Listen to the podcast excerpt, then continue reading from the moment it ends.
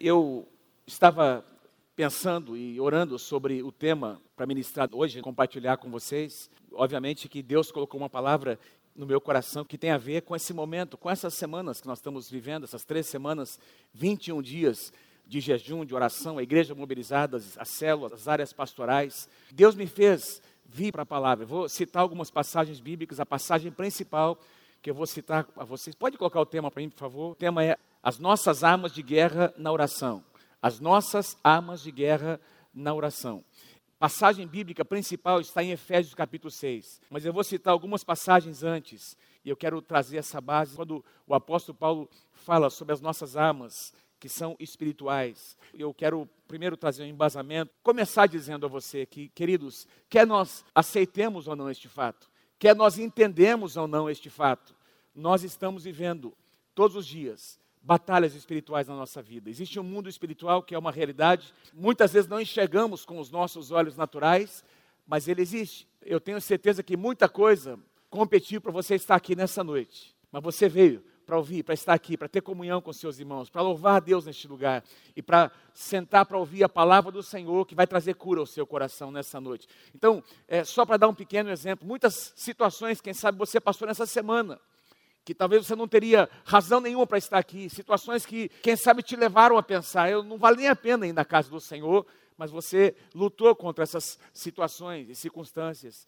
e você está aqui nessa noite.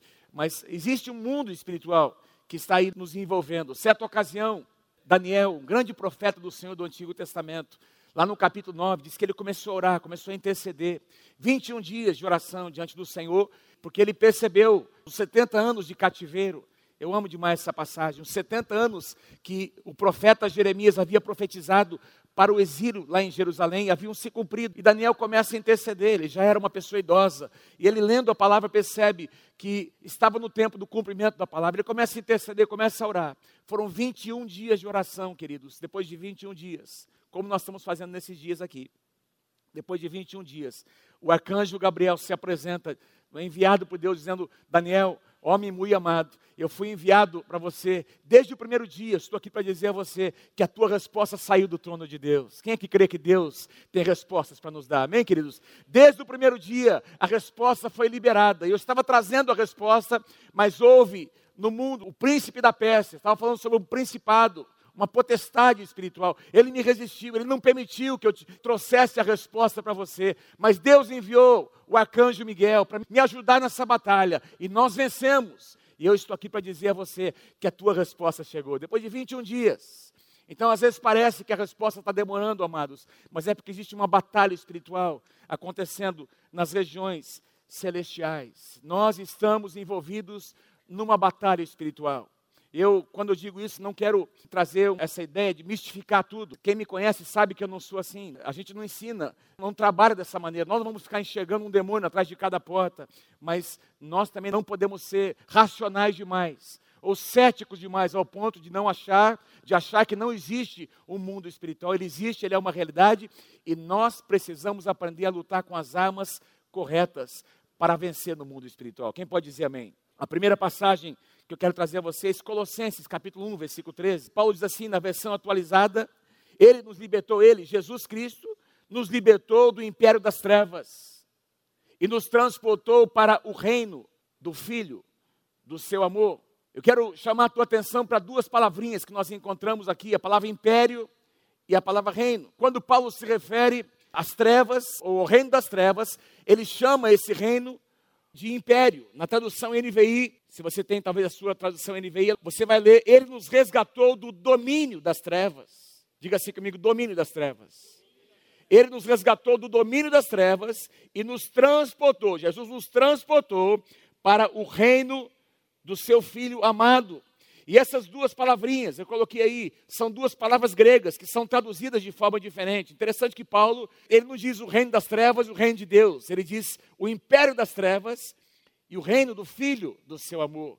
A palavra império é essa palavra grega exousia, que significa controle ou jurisdição, um determinado limite, uma área delimitada, tem a ver com força, com direito, aquilo que é tomado à força, é um direito que ele é imposto sobre um determinado território.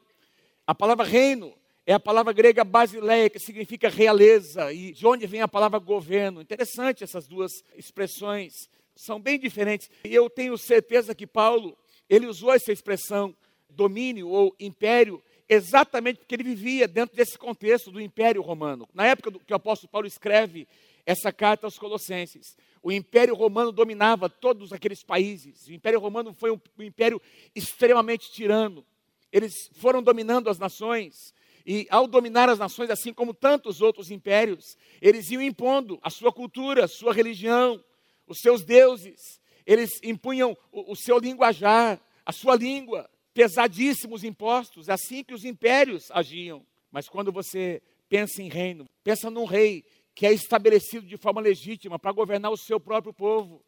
Um rei justo governa dentro dos seus próprios limites. Ele quer governar para abençoar o seu povo. Aliás, Israel teve uma história de muitos reis tementes a Deus, que foram usados por Deus para abençoar o povo de Deus. Então, essas duas diferenças, império para se referir ao reino das trevas e reino para se referir ao reino de Deus.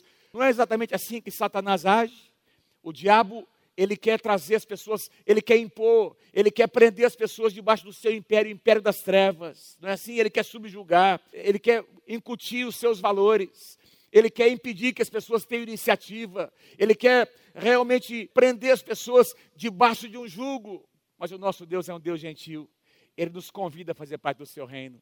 Todos vocês que estão aqui que um dia confessaram Jesus como seu Senhor e Salvador, ninguém forçou você a fazer isso. Você fez porque você quis.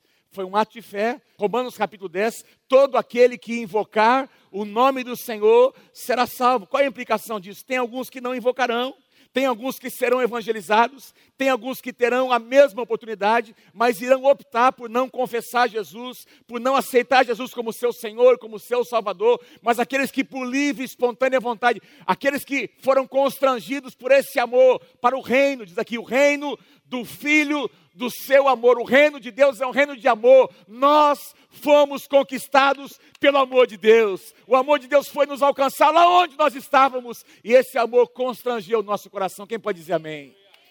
Esse amor que a Bíblia diz, amém. Esse amor que nos constrangeu, que o próprio apóstolo Paulo diz que não se pode compreender com a mente humana. Paulo diz que excede a todo entendimento, que Deus daria o seu próprio filho não existe na história secular nenhum Deus. Aliás, os deuses eram deuses que exigiam oferendas, exigiam sacrifícios dos filhos das pessoas. Mas o nosso Deus é o Deus que decidiu entregar o seu próprio filho por mim e por você. Que amor é esse? E a Bíblia diz que eu e você fomos transportados do império das trevas, onde havia um jugo sobre as nossas vidas, e fomos transportados para o reino do Filho do seu amor. Queridos, quando o Filho de Deus se manifestou em carne, Jesus, Deus enviou o seu próprio Filho. Quando Jesus veio em carne, diz que ele, Filipenses capítulo 2, diz que ele deixou a sua glória, deixou a sua majestade, sendo Deus, ele se esvaziou. E quando Jesus vem, amados, ele se torna carne, não é? Ele era filho de Deus, mas tornou-se filho do homem. Tornou-se filho do homem.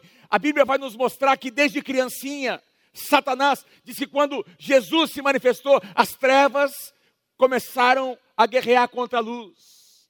O rei Herodes estabelece um decreto para matar todas as crianças, porque a intenção de Satanás era acabar com Jesus, com o menino Jesus, mas ele não conseguiu fazer isso, porque o nosso Deus é mais forte. Amém? Houve, Deus deu uma estratégia. José e Maria foram para o Egito, enquanto milhares de crianças foram mortas, Jesus foi preservado. Depois ele cresce, ele cresce, tem a sua infância. Quando chega na sua juventude, chega aos seus 30 anos de idade, ele começa então o seu ministério. Diz que quando ele vai para o deserto, Satanás se apresenta e ele tenta negociar com Jesus, tenta seduzir Jesus com os apetites desse império maligno. Jesus não aceita. Jesus vem e se estabelece naquela cidade chamada Cafarnaum. Um dos versículos mais lindos do Novo Testamento diz que quando Jesus veio para estabelecer a sua casa, o seu ministério, naquela cidade chamada Cafarnaum, diz que aqueles que viviam nas trevas, de repente viram a luz. Aos que estavam presos naquele império das trevas, de repente a luz começou a brilhar, porque Jesus chegou na cidade. E a luz sempre é mais forte que as trevas. Deixa eu dizer uma coisa para você, amado. No final, a luz vai prevalecer. Talvez alguns de nós diríamos, mas pastor, parece que as trevas estão aumentando cada vez mais. Parece que o pecado está multiplicando, pastor. Parece que as coisas estão se tornando cada vez mais difíceis. E, num certo sentido, é verdade. Mas eu quero te lembrar o que a palavra de Deus diz: que no final de tudo a luz vai vencer. Quem pode dizer amém? No final de todas as coisas, a luz vai prevalecer sobre as trevas. A luz vai prevalecer sobre as trevas. Jesus, durante todo o seu ministério, você encontra essa guerra: império das trevas, reino da luz. O império de ódio contra um reino do filho do seu amor. E lutando pelas vidas, pelas pessoas. Quantas vezes pessoas endemoniadas se manifestavam, o demônio se manifestava questionando, falando para Jesus e ao mesmo tempo reconhecendo a sua autoridade. E eu quero te lembrar dessa noite, queridos, que desde que Jesus veio, desde a sua primeira vinda até a sua segunda vinda, essa batalha, ela aconteceu, ela está acontecendo hoje e vai continuar acontecendo entre a luz e as trevas até o dia que o Senhor Jesus vier. E aí você precisamos aprender a lutar com as armas corretas, porque se nós estamos envolvidos numa batalha espiritual, então quais são as armas?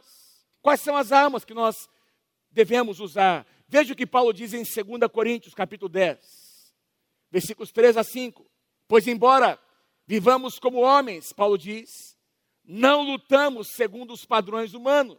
Vivemos como homens. Nós respiramos, nós comemos, nós temos necessidades naturais, mas a nossa luta está num outro nível, a nossa luta é espiritual. Versículo 4: As armas com as quais nós lutamos não são humanas. Lembra quando Davi vai enfrentar Golias? Saul tenta colocar sobre ele o seu armamento, Davi tenta até usar aquela armadura, mas ele diz: Não, não consigo. Eu não consigo lutar com essas armas, porque as armas de Davi não eram naturais. Vencer um gigante daquele com um estilingue, uma funda, é um negócio completamente fora da casinha. Mas as armas de Davi, queridos, não eram naturais. Eu tenho certeza que o poder do Espírito Santo turbinou aquela pedra. Davi estava lá, né? Quando ele jogou, aquela pedra foi assim, pá, pegou na testa de Golias, porque havia um poder sobrenatural naquele momento. As minhas armas e as suas armas não são naturais. Quem pode dizer amém? Quem pode dizer amém? Quem está comigo aí, diga amém. Amém, gente? As armas com as quais, Paulo diz, versículo 4, nós lutamos não são humanas, pelo contrário, são poderosas em Deus. Diga assim comigo, poderosas em Deus. Para o quê? Para destruir o quê? Fortaleza. Diga comigo, fortalezas. Pensa comigo o que é uma fortaleza, amados. Na mente, vamos tentar entrar nessa passagem pensando como o apóstolo Paulo pensava, não é? Porque o apóstolo Paulo não tinha o Novo Testamento, ele tinha apenas o Antigo Testamento, ele tinha a história de Israel, estava vivendo num contexto onde cidades fortificadas, onde havia muitas fortalezas. Paulo conhecia Jerusalém, Jerusalém era uma fortaleza. As fortalezas do Antigo Testamento normalmente eram cidades fortificadas, rodeadas por muralhas estabelecidas em lugares estratégicos, normalmente sobre um monte de difícil acesso, uma fortaleza. E Paulo agora está trazendo essa imagem de uma fortaleza natural, ele está trazendo essa imagem para um contexto, para uma aplicação espiritual, dizendo que existem fortalezas espirituais que só serão destruídas com as armas espirituais que Deus quer nos dar. Essas fortalezas espirituais não serão destruídas com armas naturais. Pastor, o que é uma fortaleza então? Uma fortaleza espiritualmente falando pode ser, por exemplo, uma mentira que o diabo impõe sobre a tua vida para que você acredite como, nela como se fosse uma verdade. Uma fortaleza pode ser uma sentença que você ouviu de alguém, ou um diagnóstico que você recebeu no seu médico, e você acreditou naquilo e não deu o crédito para Deus entregar a você a última palavra. Porque eu creio que sobre as nossas vidas, quem tem a última palavra é o nosso Deus. Quem está comigo, diga amém. Nós podemos até sofrer situações nessa vida natural, mas eu me lembro de situações que nós passamos na nossa casa. Lembro uma situação pessoal que vivemos com a nossa filha Ana Ruth. Eu não tenho tempo para compartilhar aqui, mas ela passou por um período, teve convulsões, enfim, nós fomos no médico e o médico disse: Ó, essa medicação ela vai ter que tomar para o resto da vida. Enquanto o médico dizia aquilo, ela tem esse problema. Eu estava dizendo, é a Mônica do lado. Depois nós conversamos e conferimos. Ao mesmo tempo, nós estávamos dizendo aqui no nosso coração: Senhor, esse médico está dizendo isso, mas nós te damos o privilégio de ter a última palavra. Se o Senhor disser que ela vai ter que tomar, então ela vai ter que tomar. Mas nós vamos te dar o privilégio de curar nossa filha. E nós saímos daquele consultório, eu compartilhei com ela. Liguei para o meu pai, chamamos o presbitério, ungimos a nossa filha. E naquele dia ela foi completamente curada. Nunca mais a Ana teve que tomar aquela medicação, porque nós dissemos ao nosso Deus que o nosso Deus, Ele tem a última palavra nas nossas vidas. Uma fortaleza, queridos, é algo que se instala na nossa mente e quer nos impedir de avançar. E olha como o apóstolo Paulo conclui: com essas armas espirituais, nós destruímos argumentos e toda pretensão que se levanta contra o conhecimento de Deus e levamos cativo aqui a nossa mente todo o pensamento para torná-lo obediente ao Senhor Jesus Cristo. Deixa eu dar alguns exemplos de fortalezas. Enquanto eu preparava, eu posso dizer a você que essa palavra eu preparei debaixo de muita oração. Eu passei ontem o dia todo orando. Senhor, coloca isso, coloca uma palavra no meu coração. E Deus foi me dando alguns exemplos. Por exemplo, um pacto ou uma consagração que alguém tenha feito. Por exemplo, assim como nós fazemos aqui a consagração dos nossos filhos. Quantos de vocês creem que quando nós trazemos as crianças aqui, e os pais impõem as mãos, os pastores impõem as mãos, Deus está determinando um futuro abençoado para essas crianças. Quem crê que tem poder quando um pai impõe as mãos sobre o seu filho? Uma mãe impõe as mãos sobre o seu filho e até dá um nome bíblico, um nome que, que profetiza alguma coisa. Quantos de vocês creem que essa palavra, esse ato vai determinar um futuro abençoado para os nossos filhos? Da mesma forma, Satanás age. Há um mundo espiritual e tem crianças sendo consagradas a Satanás. Você sabia disso? Mas tem gente que foi consagrada, fez pactos, marcou o seu corpo, e isso se torna uma maldição. Provérbios 26, 2: que a maldição sem causa não prospera, mas se houver uma causa espiritual, se houver legalidade, vai prosperar. Um outro exemplo de fortaleza, palavras de maldição, ou palavras que são liberadas, que trazem o mal para as pessoas. Você é isso, você é aquilo, você nunca isso, nunca aquilo.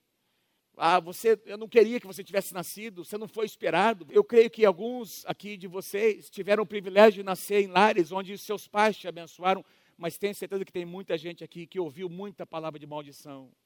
Muita palavra de maldição. Mas glória a Deus que no Salmo 139, a palavra do Senhor diz que quando eu e você fomos concebidos, Deus escreveu coisas a nosso respeito. Ainda bem que no, em Jeremias capítulo 29 diz que o Senhor diz: Eu é que sei os pensamentos que eu tenho a respeito de vocês. Pensamentos de bem, de paz, para abençoar vocês. Mas palavras de maldição negativas se tornam no coração de muitas pessoas, crianças e adolescentes, jovens e adultos, uma fortaleza. Por quê? Porque são palavras que denigrem. E a pessoa ela ouve tanto aquelas palavras negativas, ela não consegue reagir, ela começa a acreditar naquilo.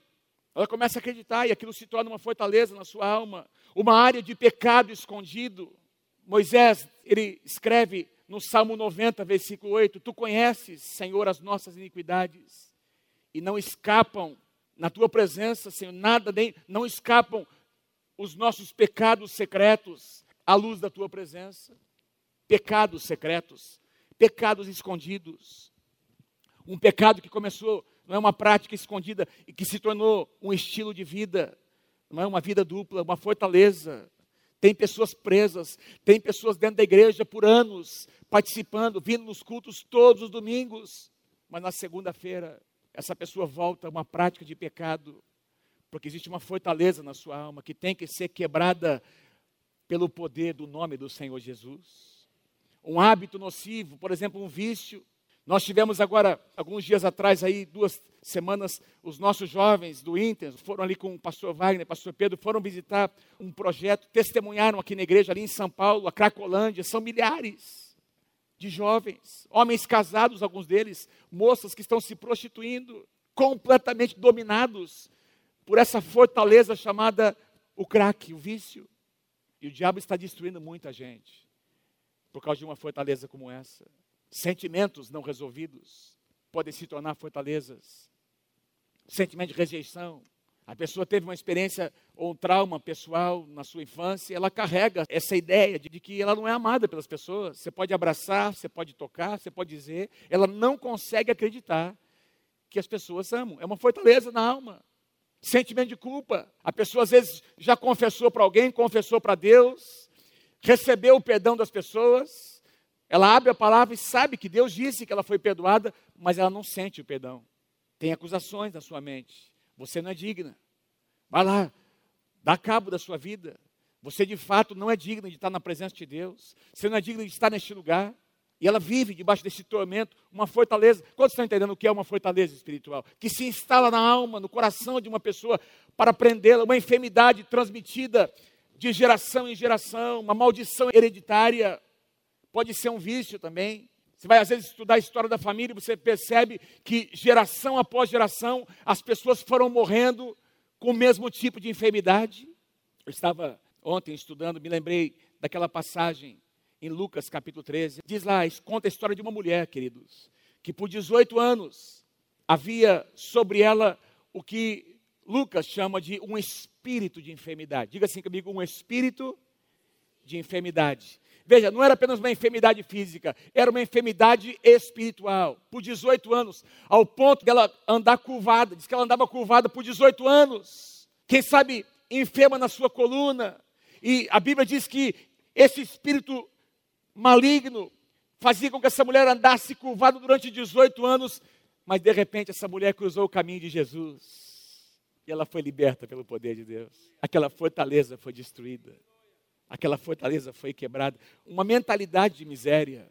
Uma mentalidade de miséria. Me lembro quando nós começamos o nosso trabalho lá no Jardim Franciscato. Começamos servindo aquela comunidade, fazendo curativos e servindo multimistura, um pão, enfim. Ali nasceu uma igreja. Uma igreja que está crescendo, não para de crescer. Não sei se tem alguém aqui do Jardim Franciscato. Uma igreja que não para de crescer. Vamos começar nas próximas semanas o segundo culto lá na, no Jardim Franciscato. Estamos planejando quando vamos iniciar o segundo culto. Mas eu me lembro quando nós iniciamos esse projeto, meus queridos. Nós lidamos com pessoas, nós fomos trabalhar no, no, lugar mais miserável de Londrina, mais pobre, mais miserável de Londrina. E quando aquelas pessoas começaram a se converter, elas não conseguiam acreditar que Deus tinha reservado para elas um futuro melhor. Precisaram passar por um processo de libertação e cura na sua mente. Porque elas tinham uma mentalidade, apesar de terem se convertido, nascido de novo, havia ainda uma mentalidade de miséria que Deus precisou destruir aquela fortaleza. E hoje, vários daqueles jovens já são formados, foram para a faculdade, terminaram seus estudos estão sendo hoje, são profissionais muito bem sucedidos. Por quê? Porque Deus quebrou aquela fortaleza, a fortaleza de uma mentalidade miserável. Lembra da primeira geração do deserto? Deus propõe para eles uma terra prometida. Em algumas semanas eles poderiam entrar na terra e conquistar a terra, mas a sua mentalidade estava presa às cebolas do Egito. E um dos profetas, o profeta Isaías, se não me engano, diz que ao invés de andar para frente, eles andavam para trás. Eles tinham saudade das cebolas e alhos do Egito e pepinos do Egito. Tinham saudade, dizendo, falando sobre isso como se tivesse sido um tempo bom. Misericórdia, foram 400 anos de escravidão. Porque eles tinham nascido debaixo do jugo da escravidão. A sua mentalidade não era a mentalidade de pessoas livres, era a mentalidade de pessoas escravas. Fortaleza. Deus precisou levantar uma nova geração com uma nova mentalidade. Quantos entendem o que Deus está dizendo?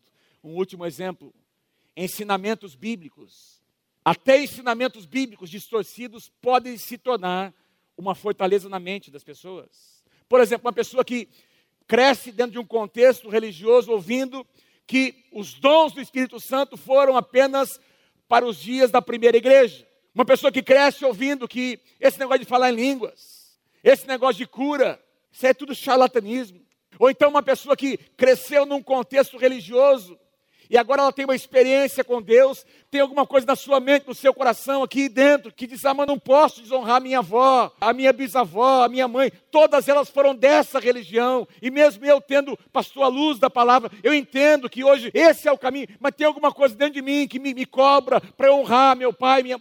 Fortaleza. Quantos percebem? E essa pessoa às vezes está honrando alguma coisa, uma tradição. E ela honra porque às vezes foi dada uma palavra, assumiu um compromisso, dentro da luz que ela tinha, mas agora existe uma outra luz, agora a palavra se abriu, a revelação da palavra descortinou na mente, no coração dessa pessoa, mas ela não consegue avançar porque existe uma fortaleza. Quantas vezes, às vezes orando por pessoas para receber o batismo no Espírito Santo, e essa pessoa Quantas vezes, pastor, não consigo, porque eu fui ensinado a vida toda, pastor, que esse negócio não, não era para acontecer assim, e ela, e ela não consegue acreditar. Fortaleza. Aleluia, Senhor. As nossas armas não são naturais, mas são espirituais e poderosas em Deus para destruir fortalezas. Que armas são essas? Que armas são essas? Paulo responde essa pergunta em Efésios capítulo 6. A partir do versículo 10 ele diz: Finalmente, fortaleçam-se no Senhor e no seu forte poder. Tradução NVI. Vistam toda a armadura de Deus para poderem ficar firmes contra as ciladas do diabo. Pois a nossa luta não é contra pessoas. Quantas vezes nós achamos que são as pessoas que estão lutando contra nós? Não, queridos. Muitas vezes, sem saber, as pessoas estão sendo usadas, espiritualmente falando, até por demônios. Presta atenção no que eu vou dizer, porque é verdade isso. Tem gente que nem sabe, tem gente que não percebe, porque quem vive nas trevas, o apóstolo Paulo diz em 2 Coríntios capítulo 4 que o príncipe das trevas cegou o entendimento desses incrédulos, de tal forma que eles não compreendem, eles acham que estão fazendo a coisa certa. Pois a nossa luta não é contra pessoas, mas contra os poderes e as autoridades, espiritualmente falando, contra os dominadores deste mundo, e na tradução atualizada diz desse mundo tenebroso, contra as forças espirituais do mal, onde, amados? Nas regiões celestiais. Interessante que antes de mais nada, Paulo nos exorta que nós entendamos que a nossa luta não é contra pessoas. Eu queria que você dissesse para algumas pessoas pertinho de você, dizendo assim: meu querido, minha querida, preste atenção, a sua luta não é contra pessoas. Diga para ele, para ela, a sua luta não é contra pessoas. Não é contra pessoas. Porque se você lutar, se você começar a lutar contra pessoas, você vai começar a usar armas naturais. Quem está comigo, diga amém. Se você lutar, começar a lutar contra pessoas, você vai querer dar o troco. E você nunca, como cristão, você nunca vai poder jogar o jogo sujo de algumas pessoas que não conhecem o que você conhece. Você nunca vai poder fazer uma ameaça que você não pode cumprir, porque você é um crente em Jesus. Então, não estou dizendo que você vai agir como um trouxa, presta atenção. Você muitas vezes vai agir na forma da lei, mas tem coisas que você não pode fazer, não pode nem dizer, que você é um crente no Senhor Jesus, as suas armas não são naturais, as suas armas são espirituais. Paulo chama, em algumas traduções, fala sobre Satanás, as suas hostes, poderes, autoridades, dominadores, principados, potestades, forças espirituais. Queridos, se a nossa luta é espiritual, então nós precisamos estar espiritualmente preparados. E aí Paulo nos mostra como. Ele começa a dar os detalhes. Por isso, vistam, versículo 13, toda a armadura de Deus para que possam resistir no dia mau e permanecer inabaláveis depois de terem feito tudo. Se existe um armamento, se existe uma armadura, nós precisamos entender o que é que significa. E eu sei que você já leu essa passagem muitas vezes quando Paulo começa a falar, a partir do versículo 14, os elementos dessa armadura. Assim, mantenham-se firmes, cingindo-se com o cinto da verdade. Número um. Vestindo, número dois, a couraça da justiça. E tendo os pés calçados, número três, com a prontidão do evangelho da paz. Além disso, usem, número quatro, o escudo da fé, com o qual vocês poderão apagar todas as setas inflamadas do maligno. Usem também, número 5, o capacete da salvação. Número 6, a espada do Espírito, que é o que, amados? A palavra de Deus. Tudo isso misturado com oração. Orem no Espírito em todas as ocasiões em que você estiver lutando, com toda oração e súplica, tendo isso em mente, estejam atentos e perseverem na oração por todos os santos. Eu quero comentar um pouquinho com vocês sobre cada uma dessas armas, seis armas precisam ser usadas conectadas com a oração. Quem está comigo, diga amém. Vocês estão comigo aí, gente? Amém? Diga assim comigo: seis armas espirituais que eu preciso usar. Número um, a primeira delas, o cinto ou o cinturão da verdade. Versículo 14: Assim mantenham-se firmes, cingindo-se com o cinto da verdade. O cinto era onde todo esse armamento era amparado, seguro, é o que dá segurança para o soldado. E eu, eu quero sugerir a vocês aqui que provavelmente Paulo está imaginando na sua mente aquelas vestimentas de um soldado romano, porque era o seu contexto, era a sua realidade. E ele enxerga esse cinturão onde tinha ali aquela bainha, onde a espada poderia ser colocada, aquele cinturão que segurava a couraça e os demais elementos, esse cinto que dava sustentação a, a toda a armadura. E Paulo diz que esse cinturão, ou esse cinto é o cinto da verdade. Jesus disse: "E conhecereis a verdade, e a verdade vos libertará". E aqui Paulo diz que nós precisamos estar cingidos. Essa palavra cingir significa cobrir por todos os lados, estar totalmente envolvidos com a verdade da palavra. Mas a palavra de Deus tem que fazer parte do seu próprio ser, da sua própria vida. Tem que estar tão ligado a você. Eu não estou dizendo sobre apenas ler de vez em quando. Eu estou falando sobre conhecer a palavra. O profeta Oséias diz, Deus diz por meio dele, o meu povo está perecendo porque o meu povo não conhece a minha palavra. O meu povo não teme os profetas. Falta conhecimento. Ainda mais nesse tempo de tecnologia, onde as pessoas não carregam mais suas Bíblias e usam os seus telefones e iPads. Se você distribuir as Bíblias aqui, pedir para abrir aqui, abra a sua Bíblia em Abacuque. O indivíduo começa lá em Gênesis. Gênesis, Êxodo, pastor, dá um tempinho aí para mim, pastor.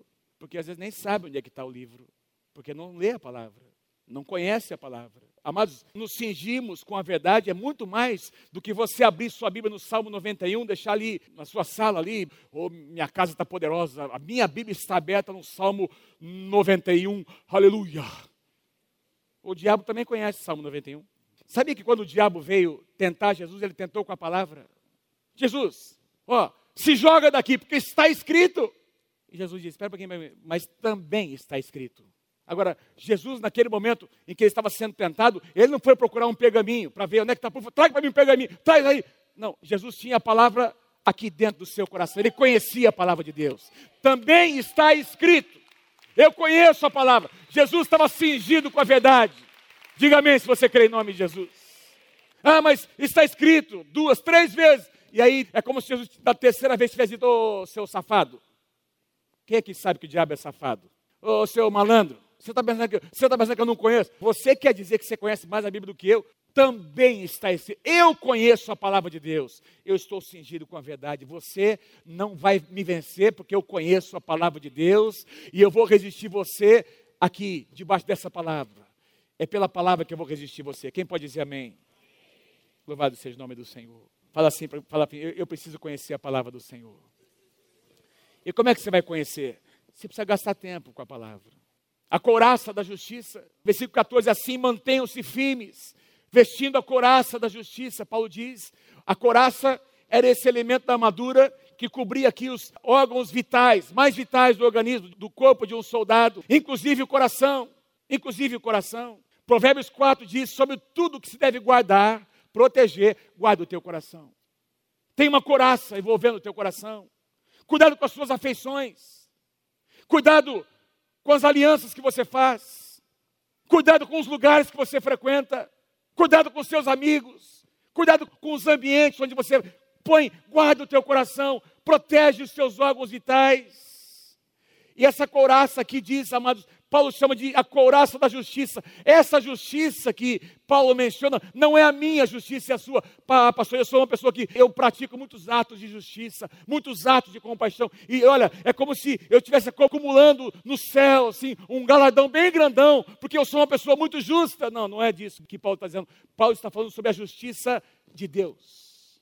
A justiça de Deus que foi derramada na cruz do Calvário, porque ali na cruz do Calvário, querido, presta atenção, o pecado de toda a humanidade, a ira de Deus se manifestou contra o pecado de toda a humanidade que estava sobre Jesus. Foi nele, a justiça de Deus veio. Se a justiça de Deus não tivesse se manifestado daquela maneira, tudo que Deus é no seu caráter, o nosso conceito do que é bom e, e mal, do que é certo e errado, tudo isso seria questionado, mas porque Jesus, porque o pecado foi assumido por Jesus Cristo, porque a justiça de Deus se manifestou naquele dia em Jesus na cruz do Calvário. Eu e você fomos justificados. Justificados. Justificados. Nós podemos tomar essa couraça da justiça, porque agora o que vale para nós é a justiça de Deus. Porque isso é importante, meus queridos, porque quando, por exemplo, você peca, eu peco, e nós já fizemos isso muitas vezes depois que nós nos convertemos. Interessante que o apóstolo João diz numa das suas cartas: Olha, eu estou escrevendo para vocês, presta atenção, não pequem. Mas se alguém pecar, lembre-se que vocês têm um advogado com letra maiúscula, Jesus Cristo, nosso advogado. Nós temos um advogado. Ele é a nossa justiça. Por isso, quando nós pecamos, mas nós confessamos, resolvemos, acertamos, você pecou contra a sua esposa, vai lá, pede perdão, pecou contra o seu filho, pede perdão, assume o seu erro, reconhece, o sangue de Jesus é aplicado e a justiça de Deus vem. E você, assim, dessa maneira, consegue continuar lutando as suas batalhas, porque você está justificado perante Deus. E justificado, você tem a autoridade de Deus para guerrear contra Satanás. Louvado seja o nome do Senhor. As sandálias da paz. Versículo 15: tendo os pés calçados com a prontidão do evangelho da paz. Provavelmente Paulo está se referindo à profecia de Isaías. Isaías 52, 7, quando o profeta diz: Como são belos os montes os pés daqueles que anunciam as boas novas. E quais são essas boas novas? Aqueles que proclamam a paz, que trazem boas notícias, que proclamam a salvação. O que nós encontramos no começo dos evangelhos, João Batista, Jesus, os apóstolos, trazendo as boas novas, são as boas novas de salvação, mas são também as boas novas de paz. Deixa eu dizer uma coisa para você, querido. Não importa a batalha que você tenha e que você venha enfrentar, Deus quer ministrar paz ao seu coração. É por isso que uma pessoa que não tem essa experiência não consegue entender. Como é que você consegue estar tão tranquilo dessa maneira? Você está passando por essa enfermidade, por essa luta, por essa estação, e você tem, como é que você está desse jeito? É porque eu tenho paz no meu coração. Eu calcei os meus pés com a preparação do Evangelho da Paz. Quem pode dizer amém? Fala para quem está pertinho de você, a paz do Senhor sobre a tua vida em nome de Jesus. A paz. Diga para ele, para ela, desfruta da paz de Deus no seu coração. Louvado seja o nome do Senhor. O escudo da fé. Tome o escudo da fé, Paulo diz. Além disso, usem o escudo da fé, com o qual vocês poderão apagar todas as setas inflamadas do maligno. Querido, presta atenção. Como é que se apaga uma seta inflamada com escudo? Quando você estuda, comentaristas dizem que o escudo de um soldado romano tinha quase o tamanho do soldado. Ele era revestido com uma espécie de um couro, um tecido, que era embebido em água. Quando eles saíam para a batalha e aquelas flechas incendiárias eram lançadas, essas flechas tocavam naquele escudo, mas porque ela estava revestida com esse couro embebido em água, elas apagavam, não tinham força. E Paulo está dizendo que o escudo da fé é como esse escudo que você levanta. Satanás vai continuar lançando as suas flechas, mas elas não terão poder sobre a tua vida. Não terão poder sobre a tua vida. Salmo 91 diz: Não te assustarás do terror noturno, nem da seta que voa de dia, nem da peste que se propaga nas trevas, e nem da mortandade que assola ao meio-dia. Caiam mil ao teu lado, caiam dez mil à tua direita, tu não serás atingido. É o que a palavra de Deus declara. Levanta o teu escudo, levanta o teu escudo. Número 5, o capacete da salvação. Usem o capacete da salvação. Paulo diz no texto original, a gente poderia ler dessa forma: usem o capacete que é a salvação. Que é a salvação. A cabeça é a parte mais importante do corpo. E esse capacete, espiritualmente falando, que precisa ser colocado para proteger a nossa mente, que na nossa mente é onde acontecem as batalhas. As batalhas são ganhas e são perdidas aqui na nossa mente. Amém? E Deus quer te dar uma mentalidade de vencedor, de vencedora nesses dias. Você precisa proteger isso que Deus está te dando. As nossas batalhas acontecem na mente. Deus diz: coloca o capacete. E o último elemento é a espada do Espírito. Pega a tua mão melhor, levanta a espada. A espada do Espírito. Que é o que? A palavra de Deus. Use o capacete da salvação e a espada do Espírito, que é a palavra de Deus. Quando eu mencionei o cinturão da verdade, diz respeito a um tipo de proteção, arma de proteção, mas a espada é uma arma de guerra. A espada é uma arma agressiva, uma arma para você investir contra o seu inimigo. Sabe que Deus está querendo levantar os homens dessa casa? Deus está querendo levantar as mulheres dessa casa como intercessoras. Deus quer que você se levante como homem e como mulher de Deus para dizer: na minha casa não, a minha casa foi consagrada a Deus, e eu vou lutar pelos meus filhos, pelo meu casamento, pelo meu marido, pela minha esposa. Eu vou me posicionar no meu território e vou defender o meu território. Satanás não vai tomar o que é meu. Satanás não vai tomar o que é meu. E você vai fazer isso usando a palavra de Deus, a espada do Espírito. Quem está com a sua espada aí, levanta, diga amém. Quem está com a sua espada aqui embaixo, diga amém. A espada do Espírito que é a palavra de Deus. Lembra de Davi e Golias? Ele atirou aquela pedra, mas no final, que sacramentou a vitória, sabe o que foi? Ele foi e pegou a espada daquele gigante e cortou a cabeça dele. E eu quero sugerir a vocês, aliás, quero exortar vocês, que nós, de vez em sempre, não é de vez em quando, de vez em sempre, precisamos ser mais agressivos nas nossas batalhas. Nós precisamos lutar por aquilo que Deus tem nos dado pelas nossas conquistas e lutar da maneira adequada. Quero concluir com o versículo 18, que nós lemos também em Efésios, dentro deste contexto. Essas seis armas que nós citamos, que eu citei aqui, bem forte: o cinturão da verdade, a couraça da justiça, as sandálias da paz, o escudo da fé, o capacete da salvação e a espada do Espírito. Todas essas armas, queridos, precisam ser usadas com a oração. Orem no Espírito, versículo 18. Orem no Espírito em todas as ocasiões. Gente, não é de vez em quando.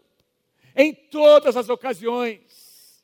Com toda oração e súplica, tendo isso em mente, estejam atentos e perseverem na oração por todos os santos. Louvado seja o nome do Senhor. Vigiando com perseverança. Amados, eu creio que nessa noite o poder de Deus está neste lugar. Vou dizer de novo, eu creio que nessa noite o poder de Deus está neste lugar. Para quebrar, para destruir fortalezas. Nós fizemos algo hoje de manhã, eu quero te dar essa oportunidade. Se você sente, ou enquanto eu estava pregando, ministrando essa palavra, Deus tocou o teu coração, o Espírito Santo tocou no teu coração, e você tem consciência de que existe uma fortaleza que você sabe qual é, que precisa ser encarada e destruída. Nessa noite, o poder de Deus está aqui para destruir, para acabar com essa fortaleza. Enquanto nós cantamos essa canção, vou pedir para a igreja, para todos se colocarem em pé, por favor. E se você deseja, se essa palavra tocou o teu coração, eu quero te chamar aqui à frente. Aqui à frente. Você vai vir aqui à frente. E nós vamos orar por você. Os pastores vão orar, os supervisores vão orar, os líderes de célula vão orar por você. E eu estou crendo de todo o meu coração que essas fortalezas serão destruídas nessa noite, para a honra e glória do Senhor. Sandra, por favor.